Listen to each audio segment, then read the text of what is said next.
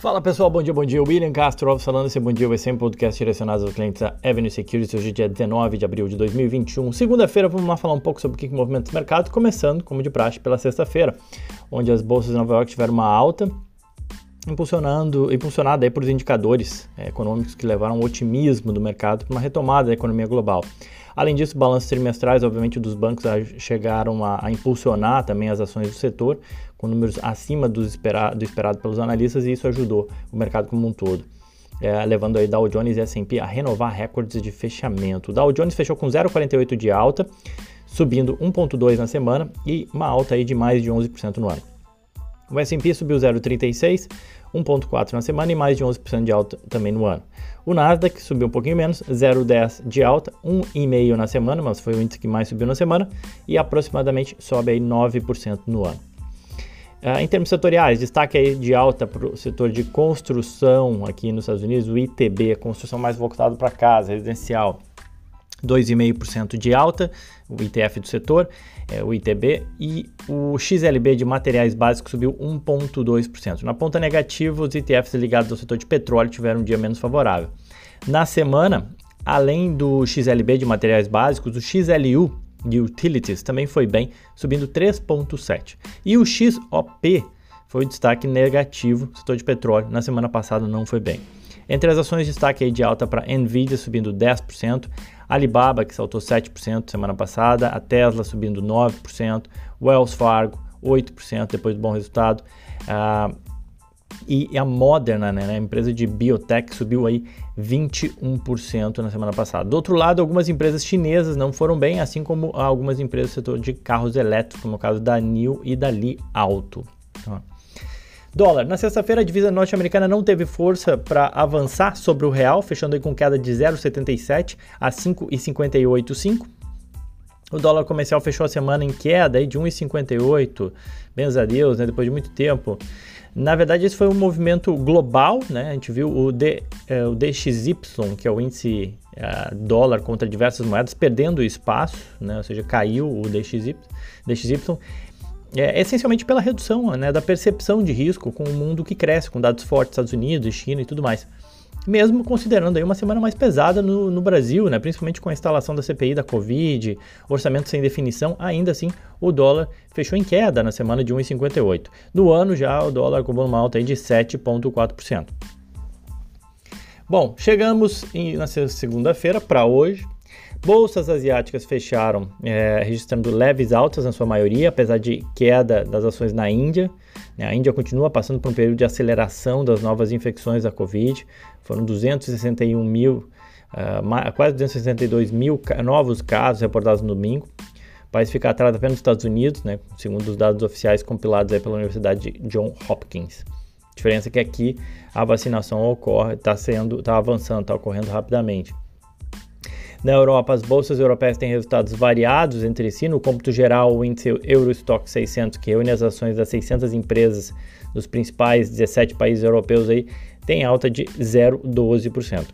Ações do setor de viagem e lazer lideram os ganhos, com alta de 0,7%, enquanto o setor de bebidas cai 0,4%. Na segunda-feira deve ser divulgado, hoje, né, deve ser divulgado os dados, os uh, resultados da zona do euro e do setor de construção, de atividade econômica que mais? Futuros apontam uma leve queda de 0,2, então a gente começa o dia meio sem definição, tanto pela Ásia quanto pela Europa, mas os futuros, e os futuros americanos apontam a queda aí, perdão, de 0,2, cedo para falar, 7 horas e 22 minutos aqui de Miami. O que pesa essa semana, o que pesa, não diria nem pesa, né? Mas o foco dessa semana recai sobre a agenda. Tá? A gente tem feriado na quarta no Brasil, mas não é feriado aqui nos Estados Unidos, né? Uma daquelas desvantagens para quem prefere operar via BDRs, por exemplo, né? O mercado americano aqui vai estar negociando e o cara que tem BDR lá no Brasil não consegue fazer nada. Bom, é, na agenda macroeconômica a gente tem a decisão de juros pelo Banco Central Europeu e o seu comunicado na quinta-feira. É, no mesmo dia que saem também os pedidos de auxílio-desemprego aqui nos Estados Unidos e dados de vendas de casas usadas.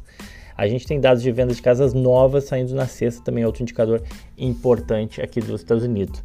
Agora, o foco da semana, a meu ver, recai sobre os balanços. Né? A gente tem uma safra de balanço bastante intensa acontecendo essa semana.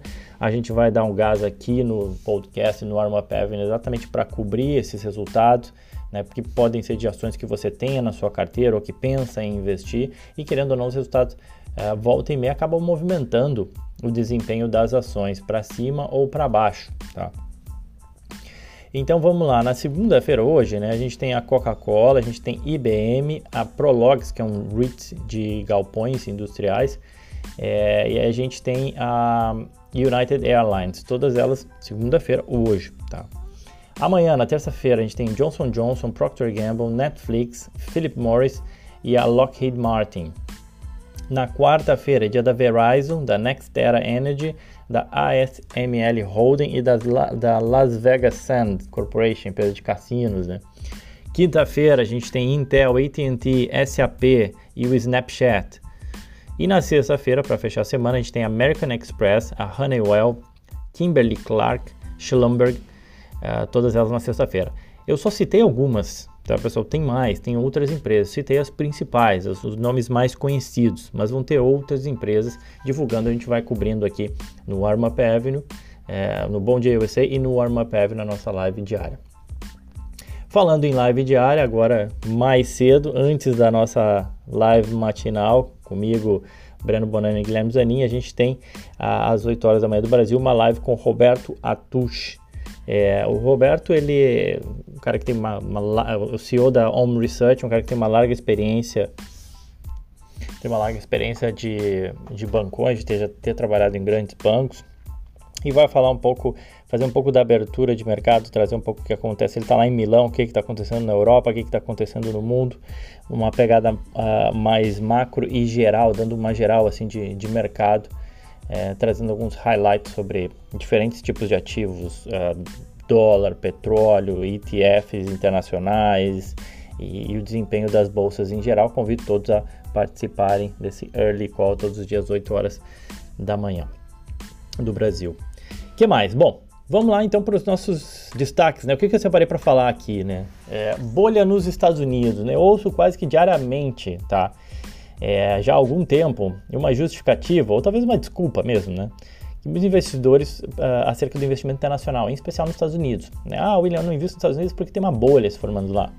Não invisto nos Estados Unidos porque as ações estão nas máximas. Ou, ah, não invisto nos Estados Unidos porque o múltiplo uh, Price Earnings, ou PL do S&P, está em tanto. Ou não invisto nos Estados Unidos porque a relação de capitalização de mercado com o PIB atingiu máximas, é bolha e por aí vai.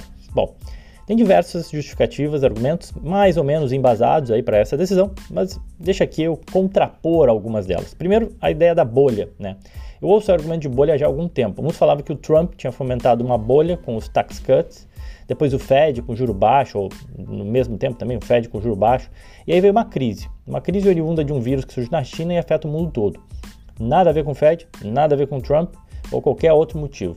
Então a lição que fica é, cara, você dificilmente vai acertar de onde ou qual vai ser o motivo de uma próxima grave crise no mundo.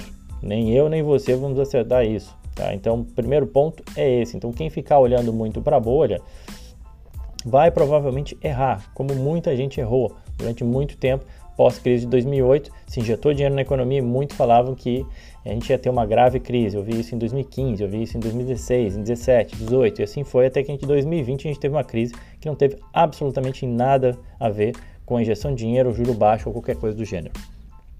Bom, mesmo assim, se tiver uma crise, né, o que fazer? Supondo que a gente está na iminência de uma grave crise, uma grande crise, o que, que você deveria fazer? Certamente não seria concentrar todo o seu patrimônio em uma moeda de um país emergente ou em ações de uma economia emergente como o Brasil. Né? Fora isso, como eu já expliquei uh, em um outro podcast aqui no Warm Up, a renda fixa no Brasil hoje ela destrói poder de compra. Tá? O dinheiro hoje aplicado na grande maioria dos ativos de renda fixa brasileiros estão corroendo o poder de compra do investidor, dado que a taxa de juros real hoje aplicada no Brasil ela é negativa, né? A taxa de juros menos inflação acaba ficando negativa. E se você considerar a inflação então pelo IGPM, aí sim você vai ver que você está ficando bem mais pobre, deixando dinheiro investido em renda fixa no Brasil. Então, é, não investir no mercado americano e ter dinheiro todo numa renda fixa no Brasil, por exemplo, não te ajudou em nada. Pelo contrário, está te prejudicando. Fora, segundo ponto, né? mais do que nunca, você precisaria ter reservas em moeda forte, se a gente de fato está na iminência de uma crise. Né? E a moeda forte é dólar. Você pode ter pound, pode ter euro, pode ter franco suíço e tal, mas o dólar continua sendo a principal é, ou talvez diversificar com ouro, enfim, mas o dólar continua sendo a principal moeda de reserva de valor até que, você, até que surja alguma outra consiga substituir. Outro ponto, o que, que aconteceu na última grave crise, né, em 2020 já, a gente viu, né, ano passado, flight to quality. Então, se houver uma grande crise, se a bolha estourar, talvez é, é muito, muito melhor você estar tá aqui nos Estados Unidos, não é estando investindo na China ou na Índia que vai te proteger, nem mesmo no Brasil. Então, o que a gente viu todas as crises, flight to quality. O mundo foge e corre para os títulos de dívida do governo americano, os Treasury Bonds, e, e, pela segurança do mercado americano e do dólar. E outra coisa assim, se a gente tiver uma crise, né, os mercados eles são correlacionados, cara. A crise de 2008 ela foi imobiliária e americana, derrubou todos os mercados do mundo. Né? Então não, não, se iluda achando que não investir nos Estados Unidos vai te proteger porque tem uma crise ou uma bolha se formando aqui. Outro ponto que muita gente fala, ah, não, mas tá, não é isso, William, mas é que está muito caro. Né? Alguns uh, mais entendidos começam a ver que alguns gráficos né, que mostram os índices americanos lá nas máximas. Né? Bom, primeiro ponto é o seguinte: gráfico só mostra o passado, né? é olhar o retrovisor. Experimenta olhar o gráfico do SP até 2018. Estava numa máxima. Depois avança para 2019, estava novamente numa máxima. Aí veio a Covid, né? Tava na máxima ali 2020 até a Covid vir. Mercado desaba. Aí você olha em dezembro de 2020, estava de novo numa mesma máxima. Sempre vai ver uma nova máxima, né? E muitos seguem dizendo que não vale a pena entrar porque está tá na máxima. Então já não teria entrado em 2018, 2019, 2020 é, e o mercado continuou renovando novas máximas. Outro ponto, né? Alguns citam uns indicadores, como o índice de capitalização de mercado vis-à-vis -vis o PIB, algo que o próprio Warren Buffett cita, né? Questão é que, apesar de citar isso, o Warren Buffett segue com seu portfólio, ele segue investido em ações. Ele não zerou todas as posições e saiu do mercado. Fora isso, que a perspectiva é de um crescimento forte para o PIB agora dos Estados Unidos, fala entre 6 a 8% para esse próximo ano e também para 2022, também crescendo mais de 3%. Talvez então a gente tenha um, um catch-up que a gente fala, né? ou seja, o PIB ele vai alcançar um pouco dessa discrepância, ou vai diminuir essa discrepância entre capitalização de mercado e PIB, é, que a gente que muitos citam hoje. Quem sabe? Outro ponto é que a relação de preço-lucro do S&P parece alta, né? Muita gente fala isso, né? O PL do S&P está muito caro, o S&P está muito caro, não vou investir na bolsa americana. Então vamos lá. Número 1. Um, juros baixos tornam aceitável e justo, ou, ou, desculpa, refazendo, juros baixos tornam aquilo que é aceitável e justo para o mercado um valor muito mais alto. Né? Aquela história daquela taxa de desconto, né? E também da falta de alternativa. Então, o passado ele não é uma boa referência. Dizer que no passado a relação preço-lucro do S&P era 15 e agora está em 25, está muito caro. Bom, no passado a gente tinha juros diferentes do que a gente tem hoje. Então, talvez o passado não seja uma referência é, para a gente justificar uma relação preço-lucro atual. Outro ponto é, é o seguinte: com o crescimento do PIB, talvez a gente veja um crescimento do lucro, né, da, da relação. A gente está falando de uma relação preço dividido pelo lucro. E se o lucro crescer mais do que a gente espera? E se o lucro crescer mais do que os analistas esperam? Tal qual a gente viu na semana passada os bancos reportarem resultados que surpreenderam. Né? Então talvez essa relação preço-lucro acabe se ajustando e não pareça tão absurdamente caro assim. O S&P é um índice também, é outro ponto, né? O S&P é um índice composto por 500 ações mas que tem uma certa concentração, né? São cerca de 50% da carteira ela é concentrada em 50 ativos e outros 50% da carteira em mais de 450 ativos. Então o múltiplo do S&P ele acaba sofrendo forte influência dessas 50 maiores posições do índice e talvez não reflita tão bem a realidade do mercado americano como um todo, tá? E um quarto ponto, não me entendam mal, né? Sim, é sempre possível que algumas ações estejam caras, que o mercado americano pode estar caro, é verdade, mas o mercado americano oferece mais de 6 mil ativos, tá? Não são 50, não são 500, são 6 mil. Então a relação preço-lucro do S&P pode estar em 25, 30, sei lá.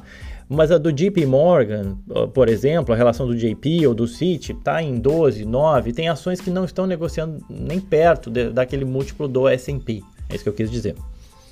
E fora isso, na né, semana passada a gente tivesse, teve diversos indicadores que sustentam essas altas que a gente tem visto no mercado americano. Eu vou abordar mais detidamente no Arma Avenue, falando um pouco desse panorama semanal, convido todos a participar, mas citando brevemente aqui, a gente bateu nos Estados Unidos 39% da população vacinada. Me vacinei esse final de semana, graças a Deus, primeira dose, vacinação acontecendo em nível, em, em ritmo bastante rápido. É, as vendas no varejo explodiram em março. Quem disse isso não foi eu, foi a CNBC. Tá? Tem matéria CNBC dizendo isso. Crescimento de 9,8% das vendas no varejo em março antes de fevereiro de 2021. O mercado esperava 6,1%. A gente teve pesquisas regionais do Fed mostrando que a indústria também está apresentando números fortes.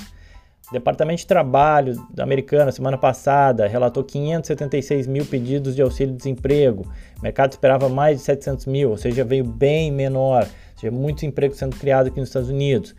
O Departamento de Comércio dos Estados Unidos também falou de pedidos de construção de novas casas, tiveram um aumento aí de 19,4%, ou seja, construção, mais gente construindo casa, está faltando casa nos Estados Unidos, bora construir.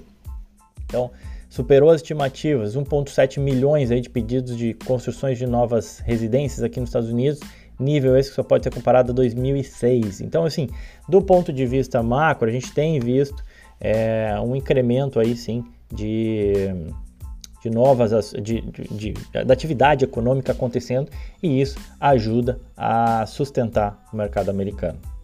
Tá bom? Bom, era isso então, pessoal. Já falei demais. Convido todos vocês no Arma Pep. A gente vai abordar um pouco mais essa visão semanal. É, fico por aqui então. Aquele abraço.